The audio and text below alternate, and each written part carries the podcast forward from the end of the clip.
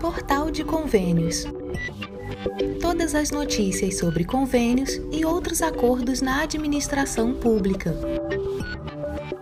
Olá, este é o podcast do Portal de Convênios, um resumo semanal das principais notícias do âmbito da administração pública para você se manter informado em poucos minutos. FPM: Municípios receberam 5 bilhões nesta última semana. Apesar das dificuldades econômicas provocadas pela crise sanitária, a arrecadação pública não sofreu reduções significativas neste período, pelo contrário, continuam aumentando. Municípios do oeste do Paraná, por exemplo, tiveram aumento de receita em decorrência das transferências constitucionais referentes ao Fundo de Participação dos Municípios, o FPM as 50 prefeituras da região terminaram 2021 com mais de 2 bilhões de reais em caixa. O total representa 20% a mais do que os repasses registrados no final de 2020. Para este ano, a primeira parcela de janeiro do FPM será no valor de mais de 5 bilhões e 400 milhões de reais. O valor foi repassado aos municípios na segunda-feira, 10 de janeiro. O especialista em orçamento público César Lima afirma que uma novidade do FPM para este ano é a entrada em vigor da Emenda Constitucional 112 de 2021, que destina aos municípios mais 0,25% sobre o imposto de renda e o IPI. O acréscimo será percebido no primeiro decêndio de setembro.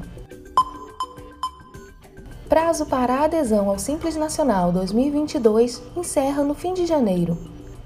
As microempresas e empresas de pequeno porte, já em atividade, que quiserem optar pelo regime de tributação do Simples Nacional em 2022, têm até o dia 31 de janeiro para fazer a adesão. O acesso é realizado por meio do portal do Simples Nacional. O resultado final será divulgado em 15 de fevereiro. O Simples Nacional é um regime tributário criado para facilitar o recolhimento de contribuições, reduzindo a burocracia e custos para os pequenos empresários. Caso a solicitação seja aceita, valerá a partir de 1 de janeiro deste ano, em caráter retroativo. Para empresas em início de atividade, o prazo para a solicitação é de 30 dias do último deferimento de inscrição municipal ou estadual desde que não tenham decorrido os 60 dias da data de abertura do CNPJ. Quando aprovada, a opção produz efeitos a partir da data de abertura do CNPJ. Após esse prazo, a opção somente será possível no mês de janeiro do ano calendário seguinte. A microempresa ou empresa de pequeno porte já optante pelo Simples Nacional não precisa fazer nova opção, ela sairá do regime somente quando excluída, seja por comunicação do optante ou de ofício. As empresas que escolhem esse regime tributário contam com uma cobrança simplificada de diversos impostos, feitos por uma guia única mensal, o documento de arrecadação do Simples Nacional. Para pedir o Simples Nacional, é necessário enquadrar-se na definição de microempresa ou de empresa de pequeno porte. As empresas não podem ter nenhuma pendência, incluindo débitos em aberto. BNDES aprova crédito permanente ao setor de bioinsumos. O Banco Nacional de Desenvolvimento Econômico e Social, o BNDES, fortaleceu o apoio ao desenvolvimento sustentável no campo. A partir de agora, é possível financiar a produção e a comercialização de bioinsumos por meio do BNDES FINEM, produto voltado para as operações superiores a 20 milhões, e do BNDES Crédito Rural Custeio, acessível a produtores de menor porte, inclusive pessoas físicas. A iniciativa contribui para o meio ambiente ao estimular o aproveitamento de resíduos na própria atividade agropecuária. Além disso, reduz a dependência externa de insumos utilizados no campo. Bioinsumos são produtos processados ou tecnologias de origem vegetal, animal ou microbiana que contribuem positivamente para a produtividade agropecuária. Como exemplo, podem ser citados os biofertilizantes, que, diferentemente dos fertilizantes sintéticos, são gerados a partir de resíduos da atividade agropecuária. O apoio do BNDES está em linha com o Programa Nacional de Bioinsumos, lançado em junho de 2020 pelo Ministério da Agricultura, Pecuária e Abastecimento. Ele tem como objetivo ampliar e fortalecer a utilização dos bioinsumos para a promoção do desenvolvimento sustentável da agropecuária brasileira. Municípios terão menos recursos financeiros disponíveis em 2022. Os municípios brasileiros devem ter uma redução na disponibilidade de recursos financeiros ao longo de 2022. A análise é do especialista em orçamento público César Lima. Segundo o economista, o quadro se deve a uma série de fatores, entre eles uma menor prévia do PIB para este ano em relação a 2021.